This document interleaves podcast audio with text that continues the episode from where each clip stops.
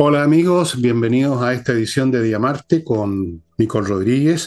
Y entramos ahora a los, a los avisos previos siempre que les hago eh, respecto a, ya ustedes saben, Ignacio, ni una palabra más, ahí están los datos, no lo voy a fastidiar contándoles la historia porque ya se la saben de memoria.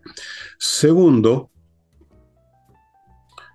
no lo voy a fastidiar diciéndole que me, quedan pocos libros en el sitio porque me van a retar, que estoy diciendo eso hace 20 años.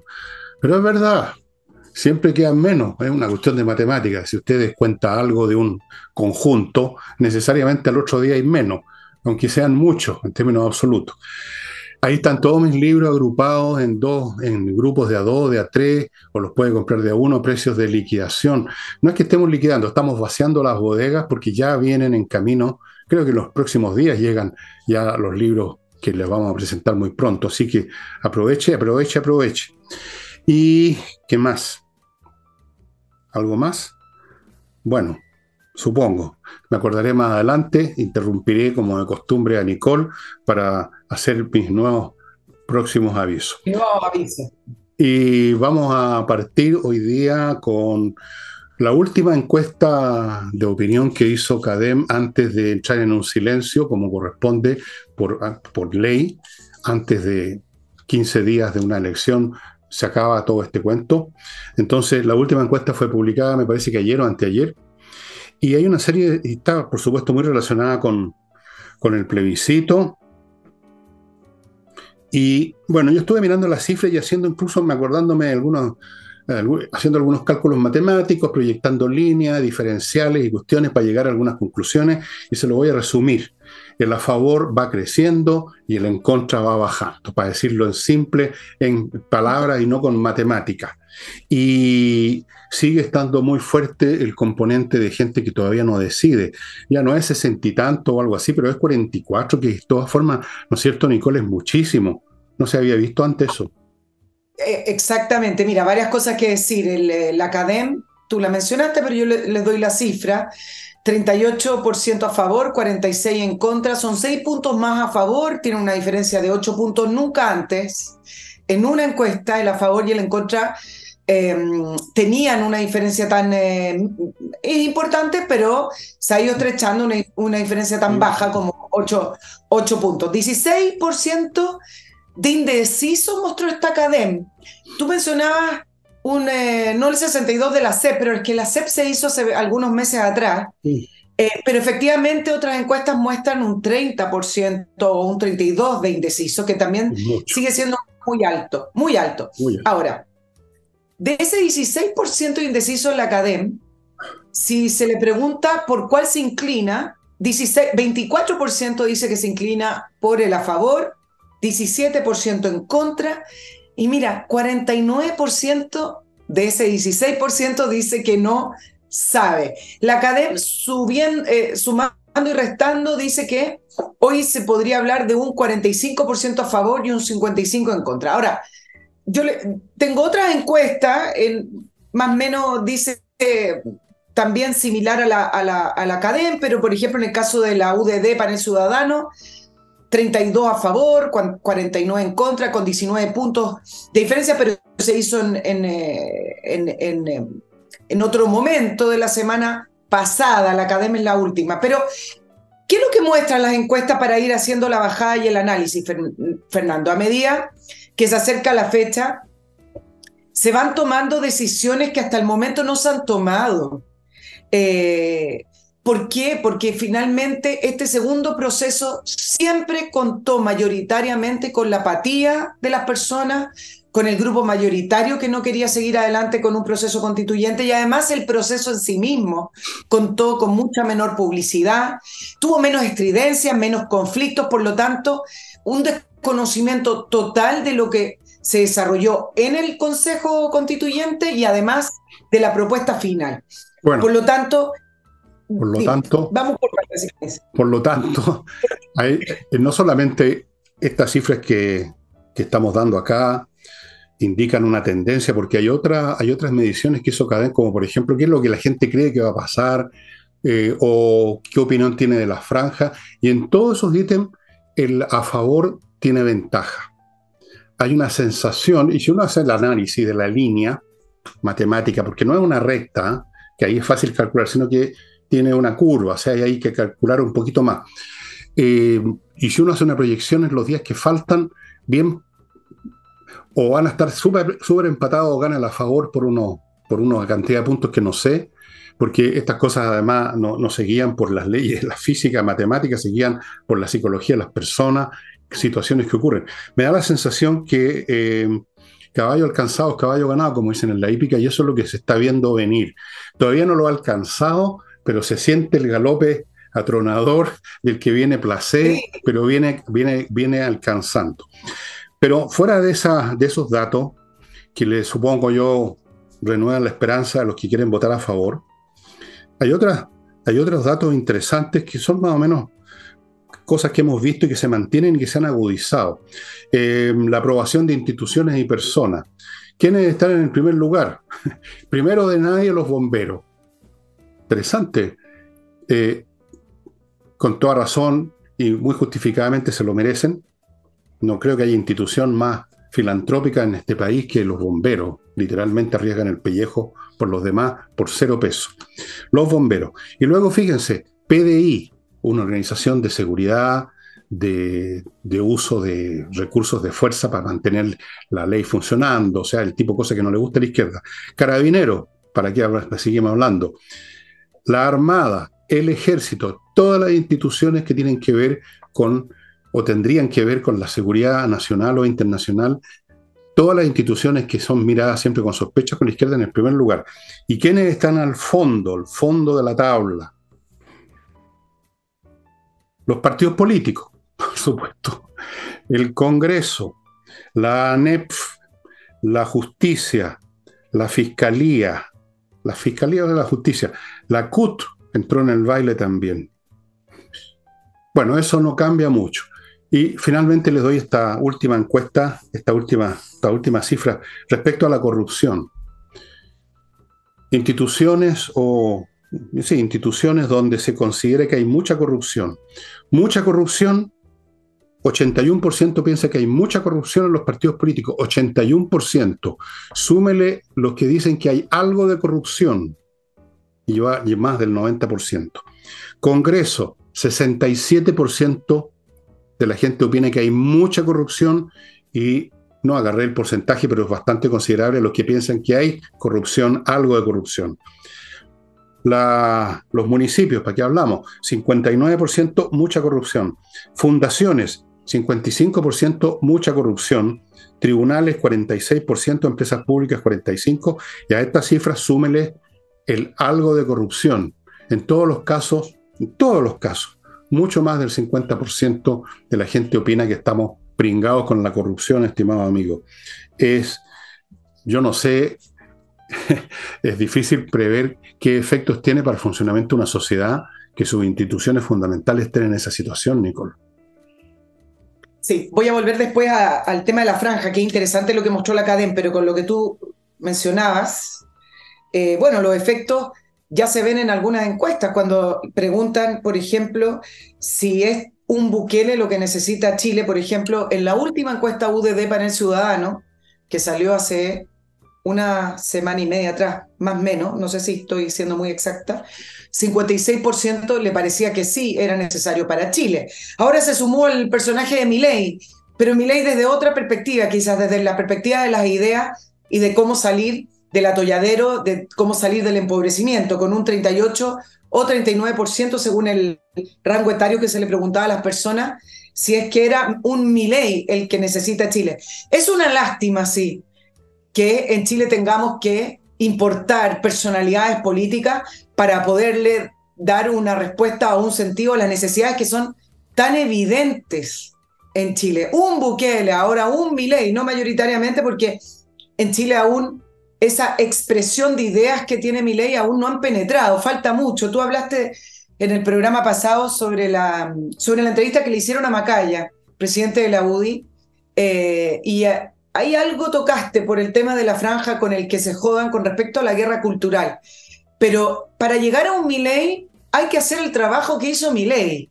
Y Milei estuvo años de años dando entrevistas y siendo muy eh, claro, preciso y de una sola línea con las ideas que él le proponía a Argentina para salir del desarrollo. Va a ser una historia aparte, cuánto va a cumplir, cómo lo va a hacer, todavía ni siquiera asume porque asume el 10 de diciembre, pero estamos hablando acá de la, victoria electoral, ¿no? Estamos hablando acá de cómo sintonizó con las personas. Y ese, ese famoso de un Milei, como se preguntó acá en, en el panel ciudadano, todavía falta, porque fíjate que incluso cuando tú ves que se han estado repitiendo ciertas reformas en Chile que lo único que han hecho es llevarnos a el estancamiento y empobrecimiento económico, la derecha no habla así. La derecha habla que no es el momento, la derecha habla de que propone Em, algunas reformas. Por ejemplo, el caso de impuestos, que les cuesta tanto decir que están a favor de rebajar impuestos, porque en Chile inmediatamente se asocia que están a favor de los empresarios o de la corrupción o, o de que no quieren políticas sociales. Y eso no tiene nada que ver. Por Dios que les cuesta explicar que creen en, en menores impuestos para poder llevar a, para poder em, darle un impulso a la economía, para darle un impulso al desarrollo y que con esa recaudación producto del desarrollo y crecimiento económico, incluso el Estado puede tener más impuestos para hacer mejores políticas sociales. Nada de eso lo explican. Por lo tanto, simplemente decir que efectivamente, para poder llegar a ese famoso personaje Milei, falta mucho camino para defender las ideas que supuestamente debería tener la derecha chilena. Lo que pasa es que la, derecha chilena, las clases altas chilenas, buena parte de la población chilena de los sectores supuestamente de derecha, reaccionario y todo eso, estuvieron por años siendo objeto y blanco de una campaña organizada o no, eh, consciente o no, en algunos momentos sí, en otros, o algunas partes sí, de lavado de cerebro en una escala gigantesca. Porque este país tuvo un trauma político, psicológico y humano muy potente que fue el 11 de septiembre de 1973, cosa que los argentinos no tuvieron. Los, argentinos han conocido a lo largo de su historia una sucesión de golpes, pero no se comparan con el efecto traumático que tuvo el 11 de septiembre acá. En primer lugar, por ser un evento mucho más aislado.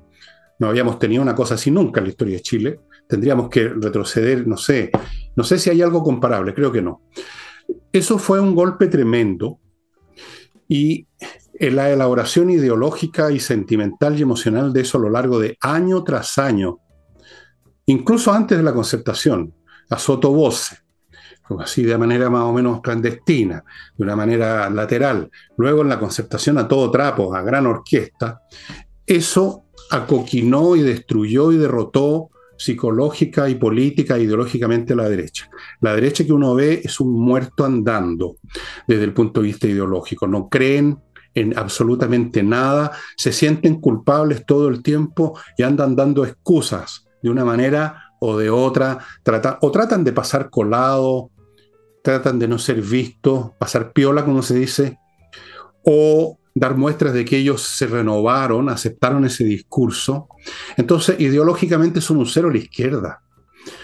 Fuera de eso, nunca la, derecha chilena ha tenido una persona que predique eh, los puntos que predicaba Milley. Nunca.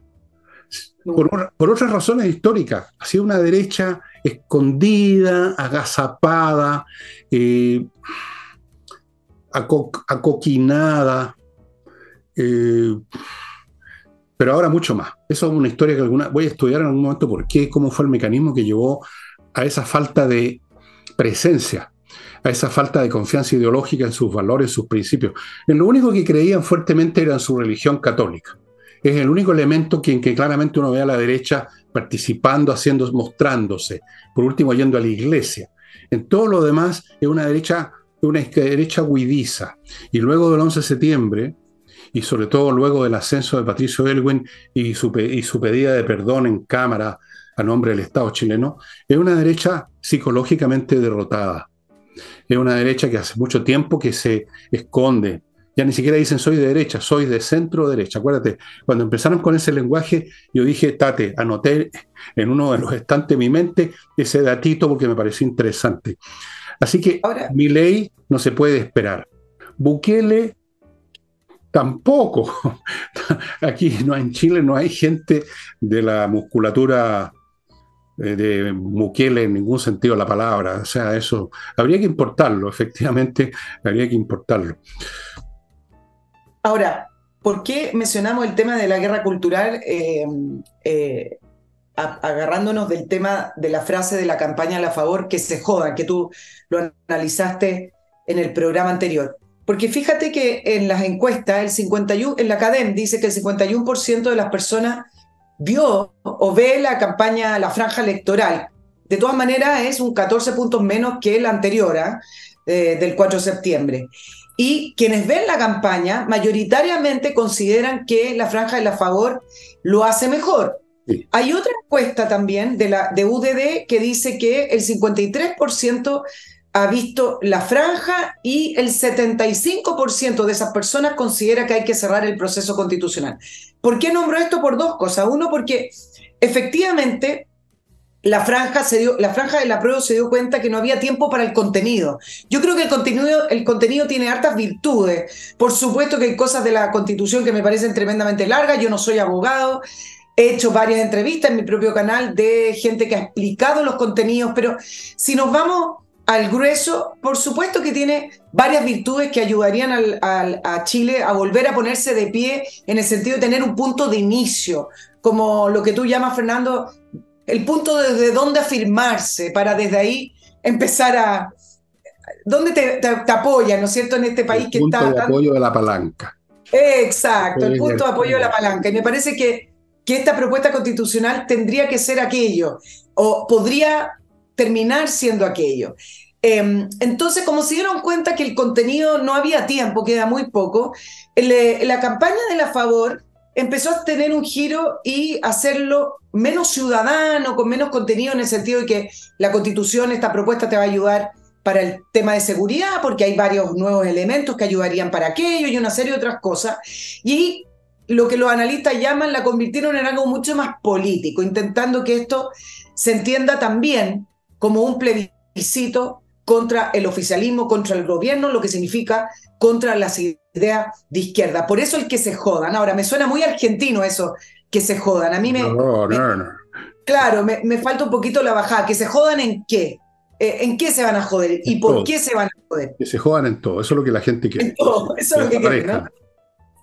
A mí me parece bien, fíjate, esa idea, me parece que eh, dieron en el clavo en convertirlo esto en un plebiscito político, porque no había tiempo ni paciencia en la gente para lo otro. Eh, eh, yo mismo dicho aquí que desde ese punto es complicado incluso ver cuál es, es, lo mejor desde el punto de vista de la conveniencia.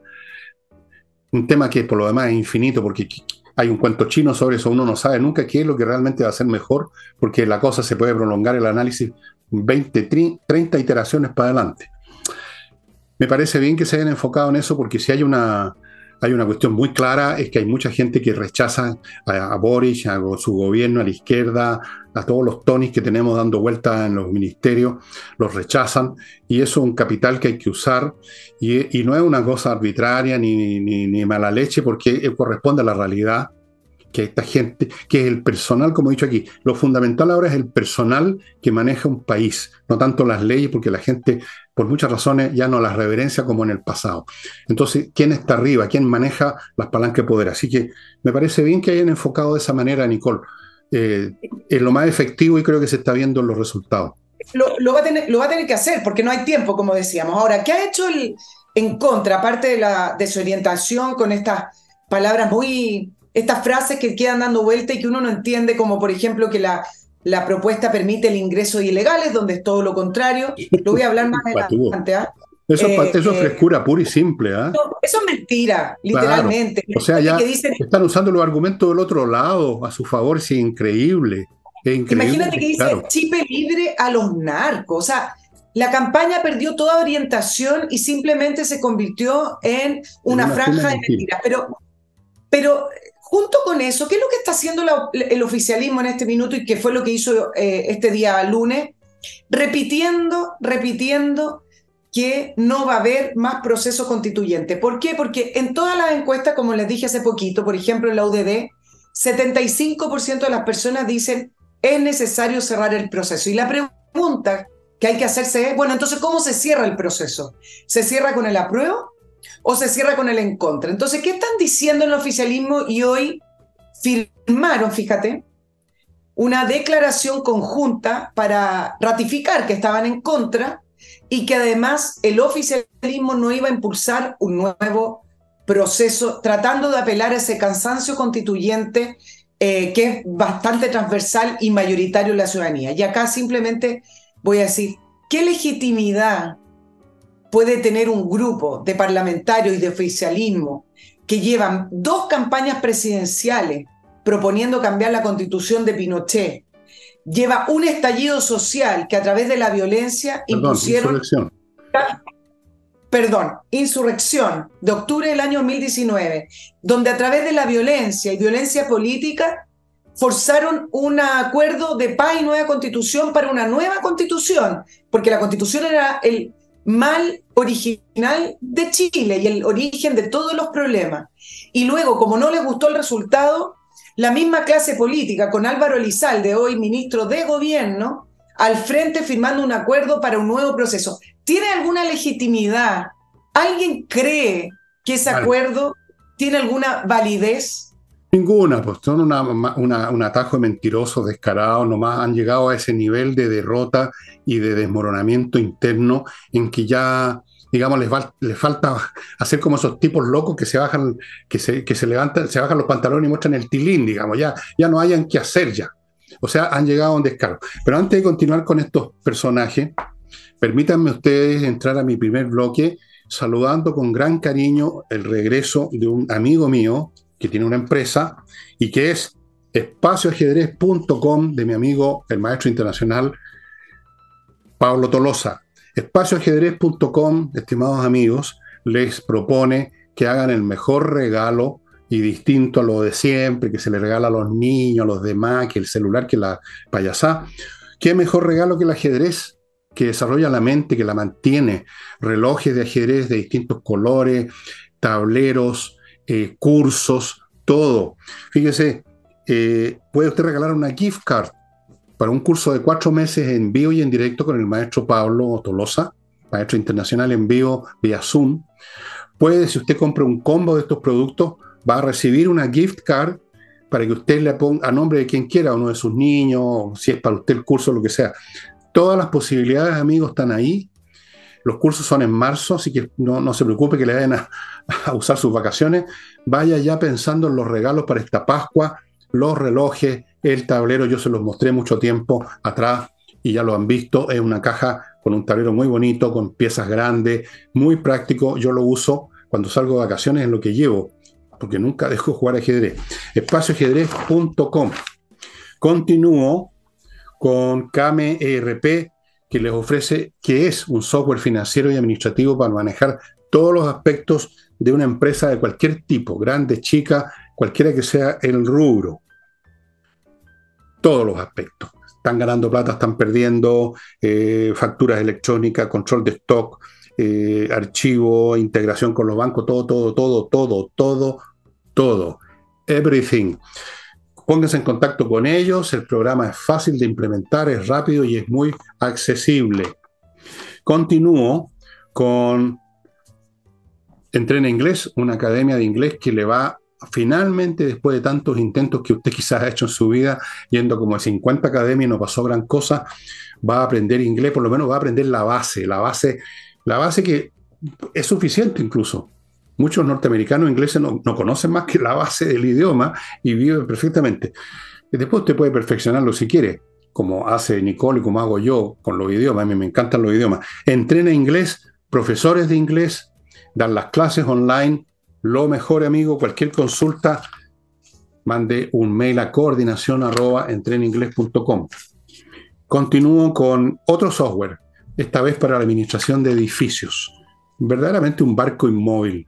Tiene tantos aspectos un edificio físico, contable, administrativo, personal, remuneraciones, cotizaciones, el asesor que se echó a perder, cuidado con el jardín, 20.000 cosas que hay que estar atento. Edifito es ese software que está atento noche y día, no se le olvida nada, no, no pierde el tiempo con nada, está ahí como una inteligencia artificial a su servicio. Está usando en miles de edificios en Latinoamérica, por algo será. Sigo con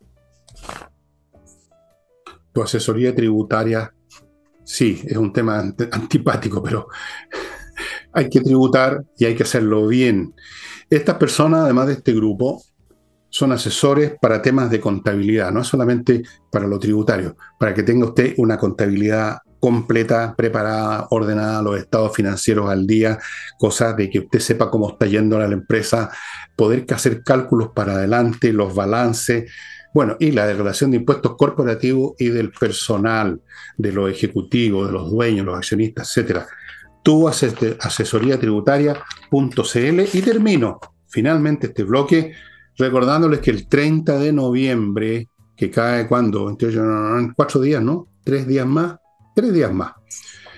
Cuarto contando este, White Week de Mi Climo.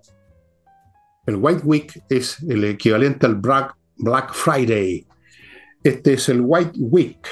¿Y en qué consiste? Le ofrecen beneficios espectaculares para, para por los equipos Prime, la instalación y la mantención.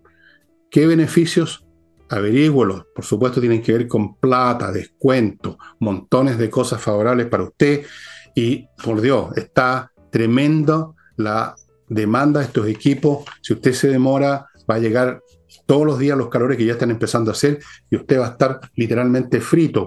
O sea, va a tener que esperar mucho la instalación. Póngase ya en contacto con mi clima. Ya. No me he enojado, sino que lo digo enfáticamente, con pasión. Volvemos con Nicole ¿Quiere continuar con este tema, Nicole?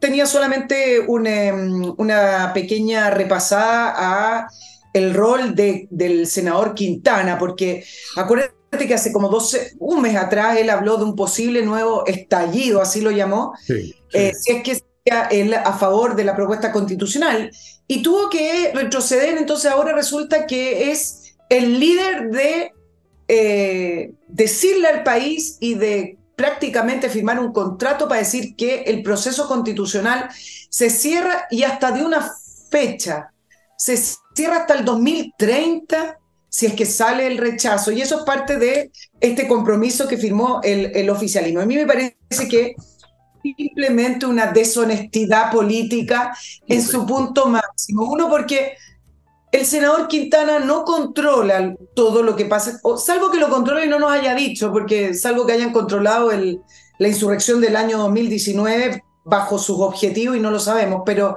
el punto es que vienen elecciones, viene cambio, lo sabemos, viene, viene elecciones, viene cambio de presidente, viene cambio de parlamento, vienen nuevas coaliciones y él va, él y su coalición, le van a decir al país que van a firmar un compromiso y que no se reforma la constitución hasta el año 2030. Y por lo demás voy a ponerlo desde el otro punto de vista. ¿Por qué no? Si las circunstancias son, lo exigen, si ocurren ciertos sucesos en los cuales es necesario reformar algo de esta propuesta constitucional, en el caso de ser aprobada, ¿por qué no puede ser reformada? Si es parte de la dinámica de la sociedad. Por lo tanto, están cayendo en una mentira, hipocresía, eh, creo que ya a esta altura, en su grado máximo, como que no les quedara nada de eh, bueno, nunca tuvieran, nunca tuvieran mucho. Eh, la inteligencia no es una mercancía que abunde en esos sectores y en el señor Quintana. Ahora, eso del 2030 me suena, es, chistoso, porque el 2030, el 2030 el señor no va a ser senador y no lo van a reelegir. Olvídese, señor Quintana va a tener que volver a trabajar en su retroexcavadora. No sé si alguien le hará pega, bueno, eh, va a haber otro mundo, van a haber habido más guerras, van a haber quizás llegado lo, lo extraterrestre. El país va a ser otra cosa y él pone fecha, fíjate, es para la risa nomás, pues ya eh, han caído de la mentira en, la cosa de los payasos, los circe, de los circenses. Da lo mismo. Eh, si yo creo que ocurre lo que va a ocurrir, o sea, si va a ocurrir lo que yo creo que va a ocurrir, y es que el país se va a curar de espanto en la izquierda por una generación por lo menos, por lo menos, que fue lo que más o menos duró la concertación. Nos curamos de espanto de los experimentos extremos y vino la concertación. Si nos curamos de espanto y hay por otros congresos y otros gobiernos, el señor Quintana puede agarrar esa fecha, enrollarla, hacerle un lulo y proceder a guardarla en un cofre con su, con su 2030 y con su fe. va a ser otro país. Pero, por favor, que ahora resulta que Quintana es, pitonizo, además. porque... nadie sabe por qué fecha, a lo mejor la vio en el, en el calendario maya, no sé, 2030. Sí, es muy probable. Es muy, todavía está esperando el fin del mundo el 2012. ¿Qué pasó? Claro, se acabó el mundo, todos sabemos. Estamos, estamos, estamos soñando que estamos vivos. Entonces ahora puso otra fecha en el calendario maya. Muy bien, Nicole. Perfecto. 2030, ojo. 2030 se nos viene, amigos.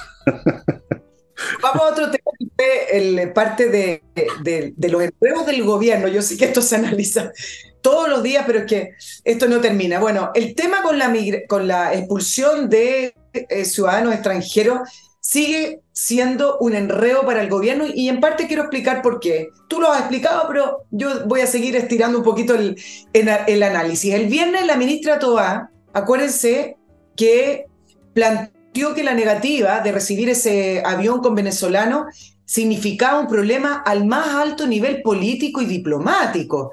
Antes incluso el subsecretario Monsalve eh, habló del gobierno de Maduro, no permitió la entrada del, del avión unas horas después, el día viernes estoy hablando, tuvo que salir el director de migraciones, Luis Taller, a decir que este era un problema de papel, un problema administrativo, un permiso que simplemente eh, no llegó. Nunca explicaron bien por qué, por ejemplo, en las conferencias de prensa, tanto a Tobá como al director de migraciones, por qué el gobierno de Piñera, que tenía evidentemente una distancia sideral con el gobierno de Maduro, o mejor dicho, con la dictadura de Maduro, sí pudo realizar expulsiones con aviones con um, un preparativo de uno o dos meses antes. Este, para que ustedes sepan, era el primer gran vuelo de este gobierno a Venezuela con 60 eh, migrantes y el punto es que hoy aquellos migrantes que solo iban a ser expulsados vía administrativa, es decir, no que hayan cometido un delito directo acá en Chile, tuvieron que ser liberados. Entonces le preguntan hoy, día lunes, a la ministra Vallejo por la expulsión administrativa por estos 12 venezolanos eh, y dice que están a la espera de un vuelo comercial, eh, están a la espera de reagendar porque primero están con las expulsiones judiciales. Eh, pero resulta que paralelo a la conferencia de prensa de la ministra Vallejo, estoy explicándolo en enredo para que se den cuenta que este gobierno, entre ellos, no conversan entre el socialismo democrático y a de dignidad tampoco, y ni siquiera entre las figuras del gobierno. Bueno, pero el subsecretario Monsalve dijo que sí en la mañana, que sí estaban realizando las expulsiones de estos 12 venezolanos vía administrativa, solo que cuatro pudieron ser expulsados y otros cuatro no, porque eh, recurrieron a un recurso de amparo a la Corte a la Corte de Apelaciones y determinaron no innovar, lo que significa que no los podían expulsar. Entonces, ¿por qué les, comento todo este enredo? Porque aquí no es un problema de enredo. Si en el fondo el gobierno no quiere reconocer, uno, que está en contra de las expulsiones masivas. El, el gobierno tiene un problema ideológico con este tema. Y entonces, claro, cuando saltan estos casos donde hay eh, extranjeros que cometen delitos espantosos, delitos que en Chile no conocíamos, y después se conoce el prontuario, se conoce el currículum, que entraron por eh, pasos no habilitados y que además había algunos detenidos y fueron liberados, bueno, el gobierno reacciona y quería dar un efecto, quería hacer un efecto con el avión no le funciona. Pero yo me voy a quedar con las palabras de la ministra Vallejo para que ustedes entiendan por qué no le funciona el tema de las expulsiones. Y no le funcionan por dos razones. Uno, ideológica, la ministra Vallejo se encargó de decir que eh, estos 14, estos 12 venezolanos, ojo, que no cometieron ningún delito porque solo ellos entraron por pasos no habilitados. Es decir, para ellos eso no es un delito. Y efectivamente en nuestra legislación eso es una falta migratoria, no un delito. Y además porque ellos por principio y en su propio programa de gobierno que no han cambiado, ellos aprueban y están a favor de la agenda de la migración. Y bueno, mira. Plan ideológica, como la quieran llamar, que se ha propuesto a través de los organismos internacionales y que ha propuesto el progresismo internacional. Por lo tanto, hacer estas expulsiones, en el caso de por lo menos las personas que entraron por pasos no, no regulares, para ellos ir en contra de lo que creen. Por eso, en el Congreso, hay un, para que ustedes sepan, hay un proyecto de ley que se presentó en abril desde la oposición para declarar que la entrada a Chile por pasos no regulados o por pasos ilegales es un delito y el gobierno no lo ha promovido. La constitución, la propuesta constitucional, efectivamente contiene esa norma que dice entrar a Chile por pasos no habilitados es un delito, es ilegal. ¿Qué significa eso?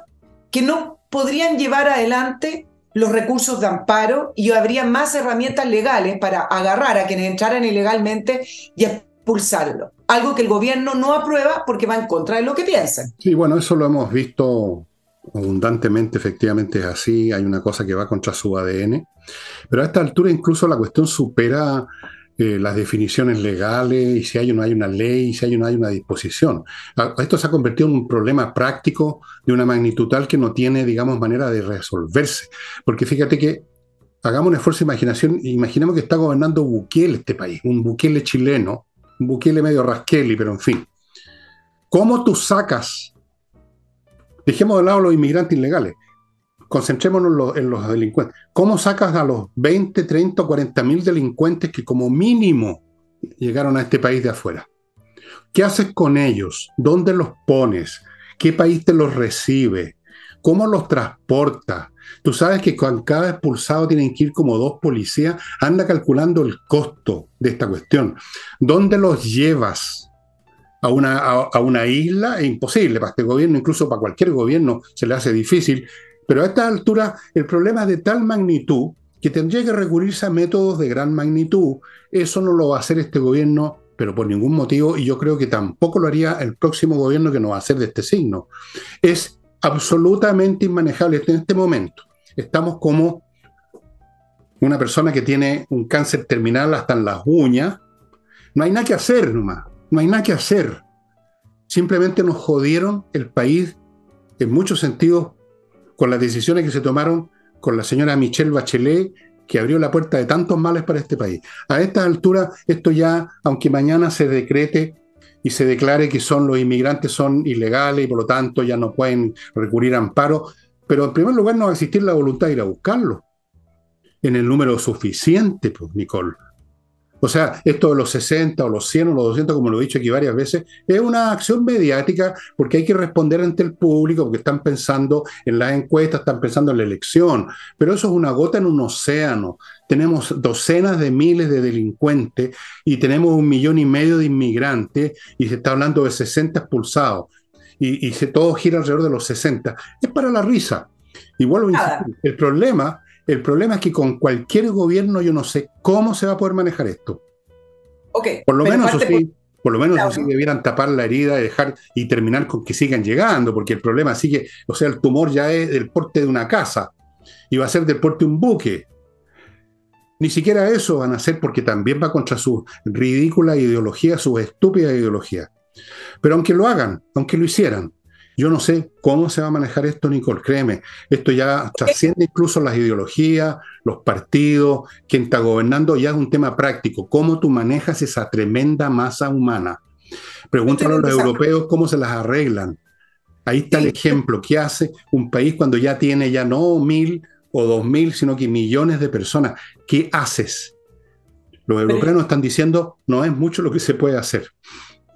Yo estoy en desacuerdo que trasciende la ideología, porque en el caso de este gobierno eliminó varios requisitos para pedir refugio, eliminó requisitos. No, no me entiendes, Nicole, no me entendiste.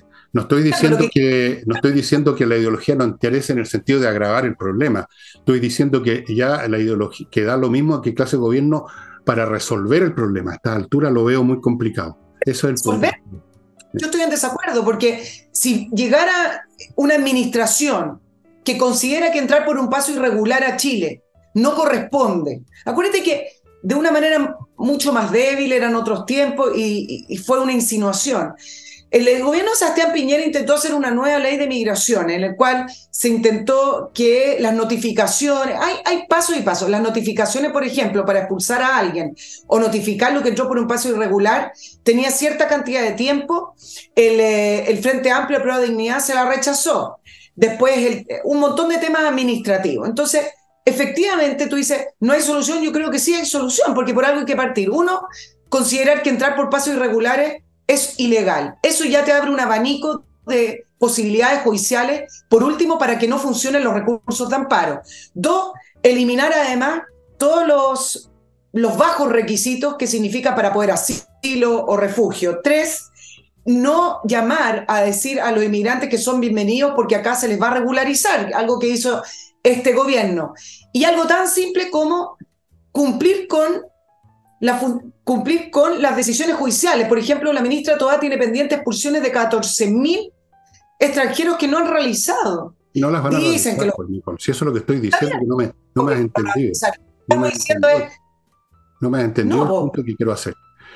Diciendo que cualquier gobierno... Quiero, decirte que da lo mismo las cosas que se hagan para parar en la cuestión. La masa a que la, la masividad del problema es tan grande que no veo cómo eso se va a resolver en el sentido de volver a la casilla inicial.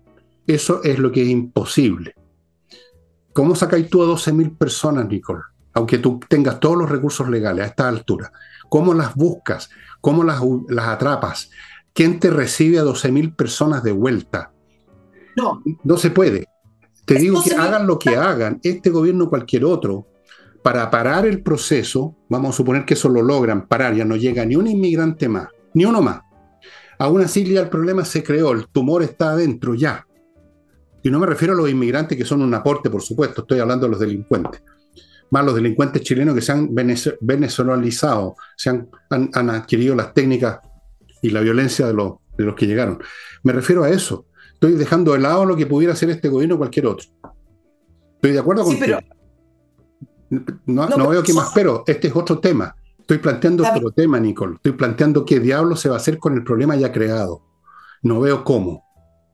El, problema, el problema creado hoy tiene una manera de por, por, lo menos ponerle un tapón y dos, ir solucionando por parte. Tampoco es 14 mil personas que tienen órdenes de expulsiones en, en, el aire. Los países tienen la obligación de recibir a sus connacionales. Hay una ley internacional. Por eso a Sebastián Piñera le funcionaba eh, poder hacer ¿Cuántos, salieron? ¿ah? ¿Cuántos salieron con Piñera? Sebastián Piñera expulsó a mil inmigrantes en cuatro años. Mil, en cuatro años.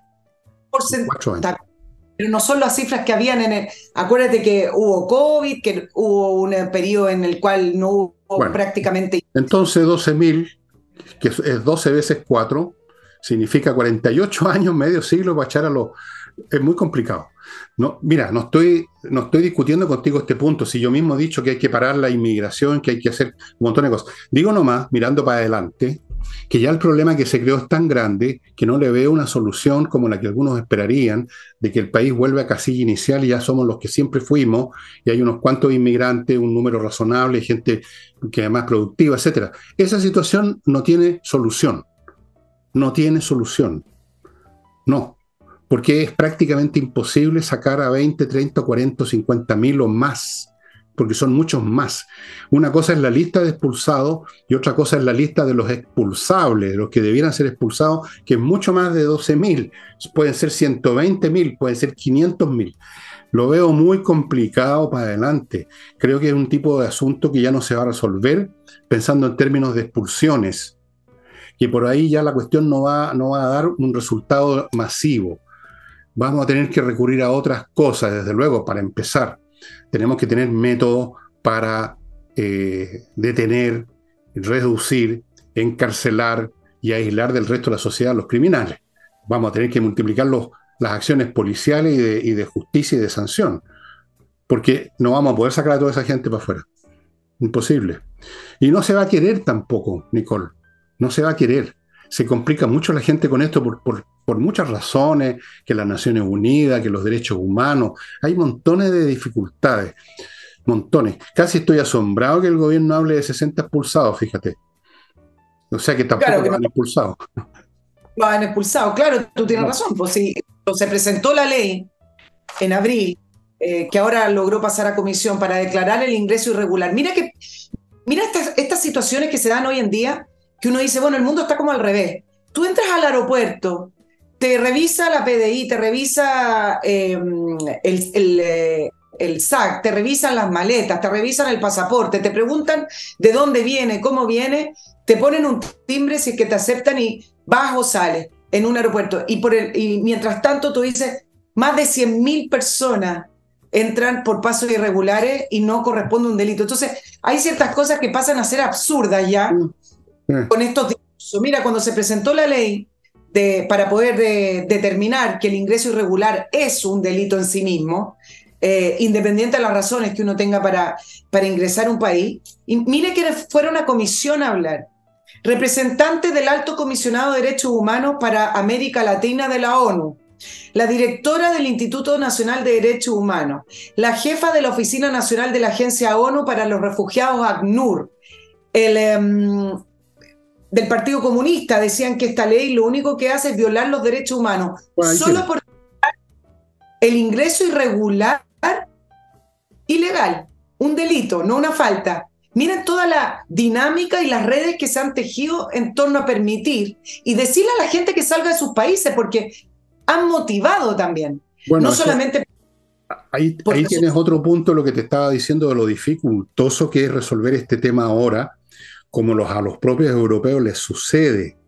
En Suecia, los inmigrantes de Oriente, generalmente pueblos árabes, palestinos, no sé si palestinos, turcos, no sé de dónde, pero de africanos, qué sé yo, gente que no tiene nada que ver con la cultura sueca, con, con la etnia sueca, con la cultura, con todo, les arruinaron en gran parte el país. La criminalidad creció, eh, es un país que ya no es el que solía ser. ¿Y qué hacen los suecos? No pueden hacer nada porque están atados por esos principios también. ¿Y cómo tú sacas de un país a cientos de miles de personas? Es un tema inmanejable. Por eso que los países que no quieren verse con ese tema, como Hungría, cortaron por los años y simplemente alambraron la frontera, no pueden entrar. Cosa que, porque saben que una vez que están adentro y que se instalan y que algunos delinquen, otros no, o generan una, una, generación, segunda o tercera generación de gente alienada que odia el sistema que los recibió, que recibió a sus padres y que se convierten en terroristas. Una vez que están adentro y esas cosas empiezan a ocurrir, ya no hay nada que hacer no veo ninguna sociedad que estuviera en condiciones de decir, vamos a echar a 200.000 personas. Imposible. Mira lo que pasa en Estados Unidos, todos los problemas, cómo se han vuelto en esta cuestión también desde el punto de vista ideológico, político, moral. Es un tema muy difícil, por no decir imposible, de tratar desde el punto de vista de decir, bueno, entraron esta gente ilegal para afuera. No se puede prácticamente, ideológicamente, políticamente, es un tema que ya digamos, es un cáncer desarrollado. Es un cáncer que, cabe, Lo único que cabe es un tratamiento de quimioterapia, por así decirlo, para tratar de, disminuir la cantidad de delincuentes o atraparlo y convertirlos en... E, eso sí que se pueden sacar quizás algunos e ir tratando de ajustar la sociedad a esta nueva situación lo mejor posible, como han estado, han estado haciendo en Europa, consciente o inconscientemente por décadas ya, con sus inmigrantes. Yo conozco Francia y te digo que bueno, ¿para qué sigo hablando con, del tema? Eh, yo lo veo muy inmanejable. Una vez que crece, oye, no veo, cambio de dinámica política, porque por ejemplo, todavía no se ven resultados, todavía no se ve un cambio, pero uno ya ve que la tendencia va hacia el otro lado. Meloni en Italia, uno de sus grandes discursos fue de que iba a parar la, inmigración irregular, si acá no se trata de no permitir que nadie salga de sus países. Y ha presentado varios, varios proyectos que tiene que todavía eh, socializarlos también incluso con la Unión Europea, pero hay varios países que ya están presentando proyectos que van en contra de la línea madre de la Unión Europea, que es esta inmigración eh, libre porque es un derecho humano migrar. Mira lo que pasó en Inglaterra. En el Reino Unido también se presentó una nueva ley que trataron de declarar ilegal. El primer ministro lo intentó cambiar, pero hay una lucha que uno ve. Ahora, la inmigración, Fernando, y tú sabes harto, tú sabes harto esto, también se utiliza como una herramienta de lucha política. Por, ejemplo, eh, hace dos semanas atrás acusó a, a Rusia de estar incentivando la inmigración para poder afectar a Finlandia y otros países y estar enviándole contingentes de inmigrantes que al final terminan siendo una masa que puede ser un problema para los países. Entonces, al final los inmigrantes, de una manera ingenua a otros no, son utilizados políticamente. Y ese es el cinismo que está este buenismo con la inmigración hay que pararlo, porque al final de cuentas todas estas masas de personas terminan siendo utilizadas ya sea para un discurso, ya sea para ganar elecciones, ya sea como herramienta para poder... Entonces, pues es oportunismo político. Y entre paréntesis, ¿qué hicieron en Finlandia y qué están haciendo en los países bálticos, Lituania, Latvia y Estonia? Están poniendo alambradas, están impidiendo, porque saben que una vez que la cuestión entra es un tumor inoperable, cuando entra en masa. Tú puedes echar a dos o tres inmigrantes ilegales que cometieron delitos, puedes echar a 20 o 30, quizás a 200, pero cuando son millones o cientos de miles es un tema que sobrepasa las capacidades administrativas y la voluntad política incluso. Fíjate lo que pasa en Europa, que no les gustan para nada estos inmigrantes. Pero ¿qué pasa cuando se hunde un bote y mueren unos cuantos inmigrantes o muchos inmigrantes? Se genera un tema humano, llaman. ¿Cómo lo llaman? Una crisis humanitaria, es la frase que se usa ahora. Y se acabó se acabaron las prohibiciones, se acabó la voluntad política y inmediatamente hay que acoger a las víctimas y entran. Pregúntale a los italianos, a los mismos italianos que tú estás mencionando, todo lo que les han entrado por ese procedimiento. Es un tema muy complicado. Ahora, con este gobierno más complicado, porque como tú dices, eh, ellos no tienen ninguna voluntad, para ellos es bueno que entren. Ahora, para usarlos políticamente, no es porque sean buenas personas. ¿Qué van a ser buenas personas? Son una manga de... Son simplemente oportunistas que quieren usarlo, como querían usar a los cabros chicos, querían darles derecho a voto a los 15 años. Imagínate tú para qué. Para usarlos, para los colegiales lesos, tontones, a los cuales los convencen de cualquier cosa, tenerlos como un destacamento de votantes. Lo mismo los demócratas en Estados Unidos. Ahora están empezando a cambiar de opinión. No sé si has seguido las noticias. Están empezando a darse cuenta que está la crema. ¿Viste las declaraciones del alcalde de Nueva York? Demócrata claro, acérrimo, partidario que entraran todo, que hay que esto, que otro. Y ahora, por favor, pidiendo agüita, porque están, están destruyendo Nueva York, van a destruir Estados Unidos. Claro, lamentablemente se pegan al cachufazo cuando ya es tarde. Como dijo este señor de Rementería el otro día, ¿no? Que había, se había romantizado el tema de la inmigración. Y ahora, bueno. Claro, ellos le, llaman en romanticismo, yo le llamo objetivos políticos, porque mira hipocresía que es incentivar la inmigración a toda costa. Uno, desde el punto de vista de las dictaduras, por ejemplo, ¿de qué países la gente sale? Sale de los países que están en conflicto, de los países que económicamente, hoy en día, antes la gente no, no, no, no se, no pensaba desde un primer momento, mi país no me da desarrollo, me voy a otro país, esa inmigración era mucho más lenta que hoy en día.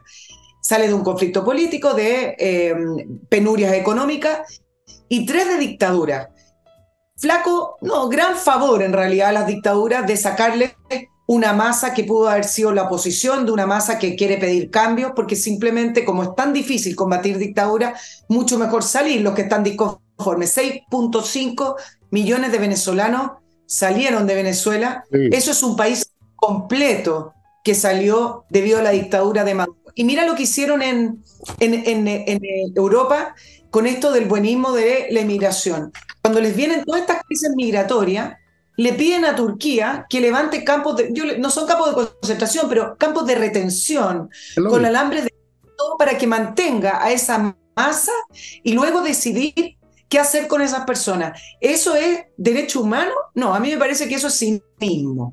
Bueno, saben una cosa, amigos, eh, voy a decir algo muy brutal. Estamos, eh, esto de las emigraciones masivas que no se, hace, que se haya que hacer con estas personas, es una manifestación brutal y cruel de las leyes de Malthus, solo que todavía más complicado que el tema del hambre o de la alimentación. Es un tema de la necesidad, de si acaso tenemos, si acaso nos está sobrando gente desde el punto de vista social y económico, y entonces la gente empieza a convertirse en un excedente, en algo que no sabes dónde meterlo. Mira tú qué terrible decirlo. En el mismo momento que nunca, más, nunca se había hablado tanto de los derechos humanos, contingentes crecientes de la población humana se empiezan a convertir en material excedente que no hay, haya que hacer con ello. Terrible. Malthus, Malthus, lean a Malthus. Amigos, otro bloque, Edisur, que les recuerda que está en compañía 1025 este libro que estaba releyendo mientras esperaba que llegara Nicole al programa. Eh, un libro fantástico. El análisis que hace del carácter latinoamericano, de las estructuras psicológicas que están detrás de forma vital de nuestros destinos, es fantástico, el parasitismo. Y él, toma toda clase de detalles, incluso hasta la informalidad con los horarios, por qué, de dónde viene eso. Toda nuestra estructura mental latinoamericana en este libro que lo tiene, eh, se me todo aquí, Edisur, amigos, compañía 1025. Continúo con AutoWolf, esta empresa que va a su casa y le deja como nueva la carrocería de su automóvil en un día. En un día y delante suyo, de forma que el trabajo no, notoriamente, porque usted lo está notando, es de calidad y le pueden dar garantía, cosa que se la dan. El auto queda como nuevo, se los garantizo porque yo hice eso. Y el auto, que es del año 99, me quedó como del año 2000. No, me quedó como nuevo, realmente. Autowolf.cl. Continúo con kmmillas.cl, donde usted puede vender las millas acumuladas por sus vuelos que no va a usar antes que las borren y se conviertan en nada. Antes que se conviertan en nada, vaya a kmmillas.cl y conviértalas en plata. Se las van a comprar. Y sigo con este, esta tentación que tengo pero que no puedo cumplir. Famaba Grill, la mesa para asados propia de los asados del siglo XXI. Estimado amigo, olvídese de la parrilla paleolítica, humeante, grasosa, chorreante, digna, digamos, de, los pueblos primitivos. Famaba Grill, esta mesa que ustedes están viendo, la parrilla de acero inoxidable, como un quirófano. Falta que en vez de cuchillo pongan un bisturí para los comensales. Usted saca la carne porque la está viendo encima suyo en el momento que le parece. Todo perfecto, todo limpio. Vayan adquiriéndola pero reserven con anticipación. ¿Y qué más? Bueno, tengo tantas cosas aquí y el tiempo, el tiempo, ustedes saben, es un vector que corre en todas direcciones al mismo tiempo, pero no se lo voy a explicar porque para eso necesitan saber cálculo tensorial y ustedes no saben. patriciastocker.com, un grupo de profesionales que se dedican a registrar marcas en Chile y en el extranjero, su marca de su empresa, de su pyme, o el producto que inventó, lo que sea, inscríbalo porque si no puede tener problemas. Lo inscriben, luego lo defienden, lo conservan, lo renuevan, todo. patriciastocker.com. Ya, señora, adelante. Mira, mientras estamos grabando, estaba buscando si es que ya estaba la votación, pero este lunes se vota el informe final de la Comisión de Investigación del caso Convenios. ¿ah? Em, estaba tratando de esperar el final, pero creo que vamos a tener que hablar de esto antes que se vote. Se presentaron cinco informes finales de los 13 integrantes de la comisión investigadora.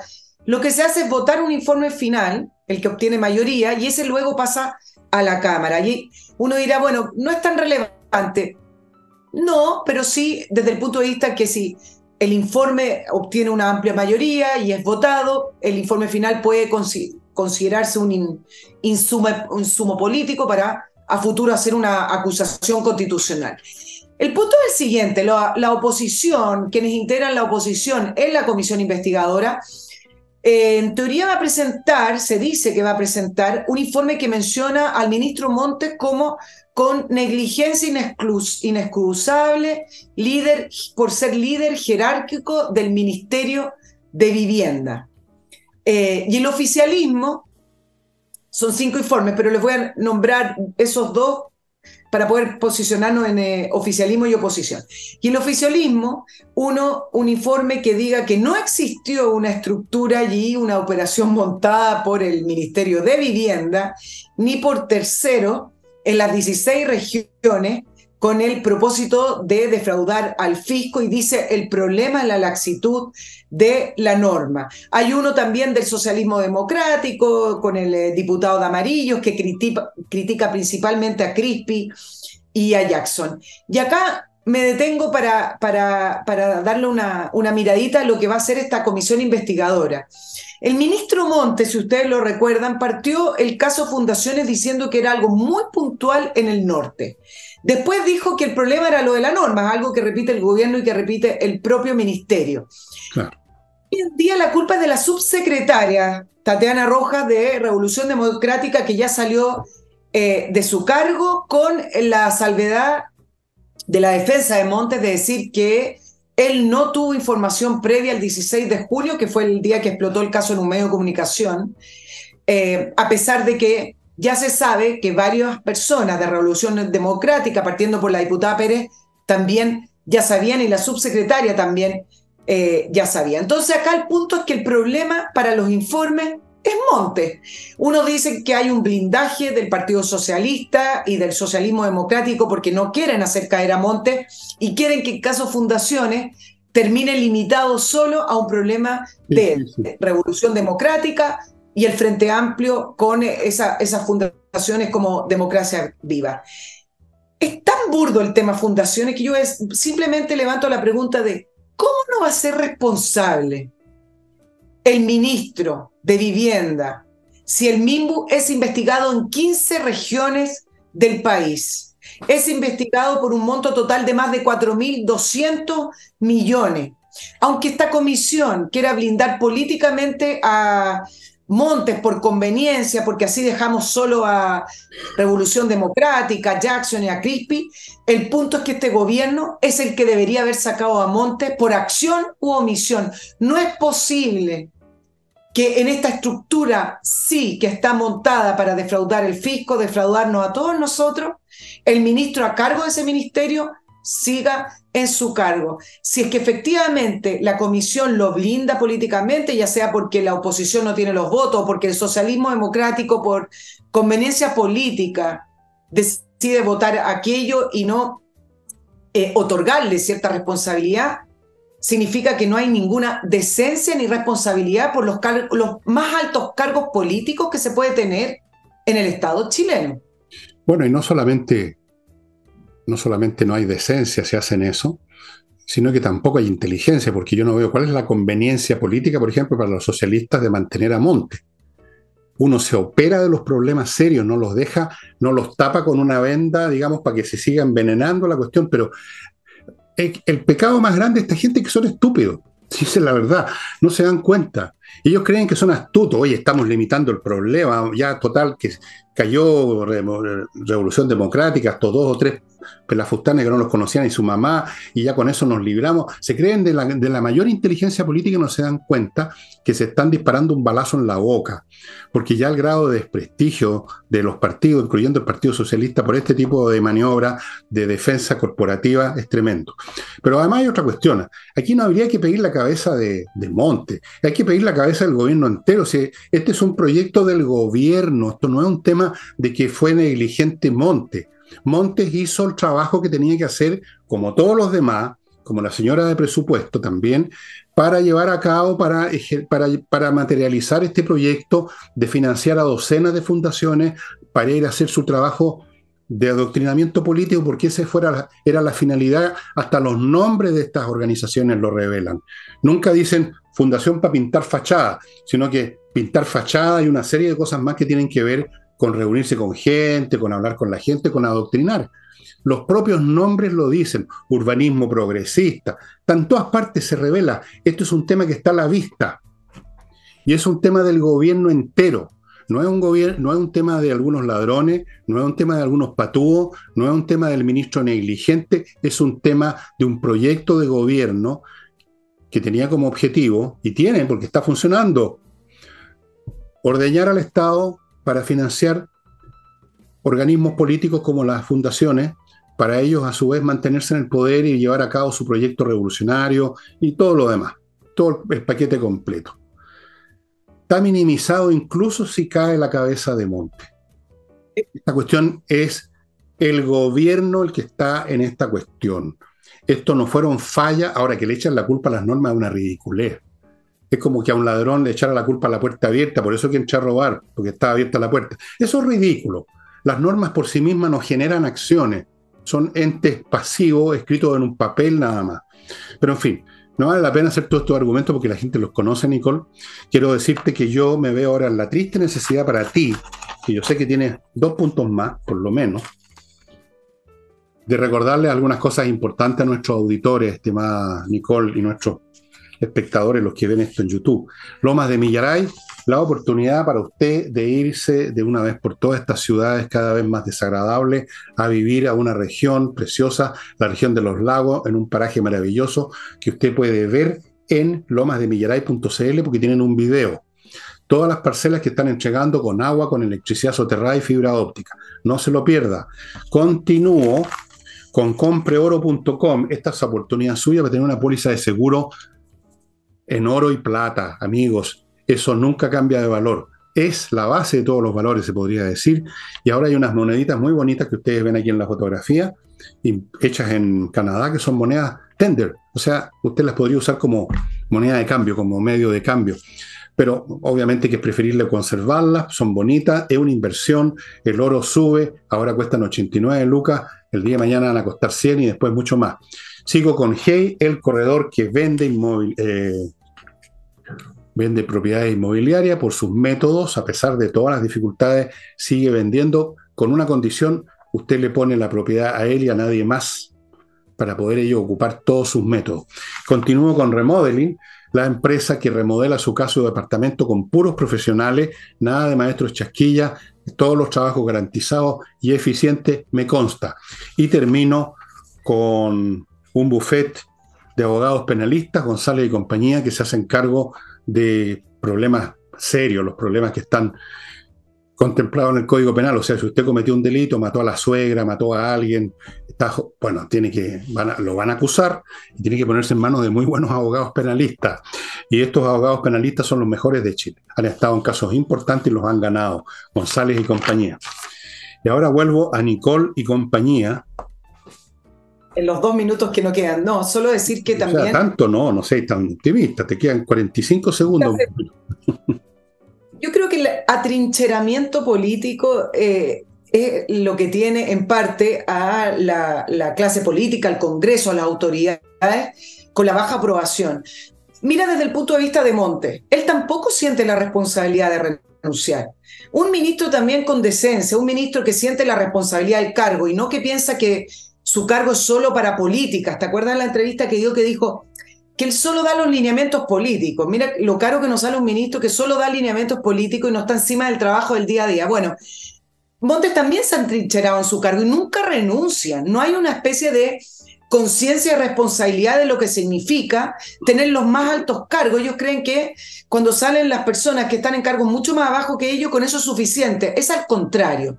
Pero además tú tienes el atrincheramiento de los bloques políticos. Cómo el socialismo democrático defiende con dientes, garra y uña a, Monte versus a Prueba Dignidad, que vio caer a Jackson, que ve la posibilidad que caiga Crispy, que es el otro que va a estar en, en las conclusiones y eso se termina extrapolando a otras áreas. El parte del desorden en, seguridad, en el tema seguridad que tiene el gobierno, ya sea por la agenda de seguridad en las calles o ya sea por el tema de migraciones, tiene que ver con la disputa política de quién lidera el tema, quién lidera la opción presidencial eh, en último término entre el socialismo democrático y apruebo de dignidad. Y uno se pregunta, ¿Qué se están disputando si ahí no hay nada? En el gobierno hay un vacío.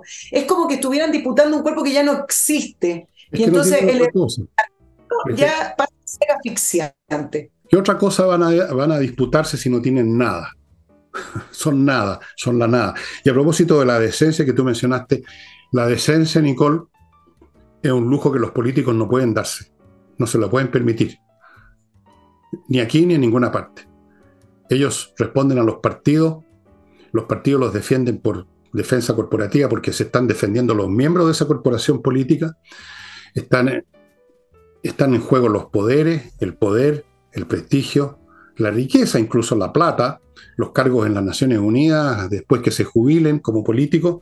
Hay muchas cosas en juego, así que la decencia, dejémosela a los ciudadanos privados, que a veces se dan ese lujo y normalmente tampoco. No nos engañemos. Eh, no nos engañemos, estimada amiga, los políticos, si tú eres muy decente, muy honesto, y tú no vas a llegar a ser político. Porque si ya llegaste a ser político, tuviste que ser indecente con un montón de gente, tuviste que caer en toda clase de cochinada, tuviste que apuñalar muchas espaldas, si no, no llegas arriba. Ah, examina la carrera de cualquier político, te va a encontrar con que dejó atrás una estela de cadáveres y de, y de, y de esqueletos metidos en todos los armarios de su casa. Esa es la realidad. Así es. ¿Ah? es verdad. Puntos cuando sale a flote la punta y cuando sale a flote un caso tan... Eh, es el problema cuando se sabe.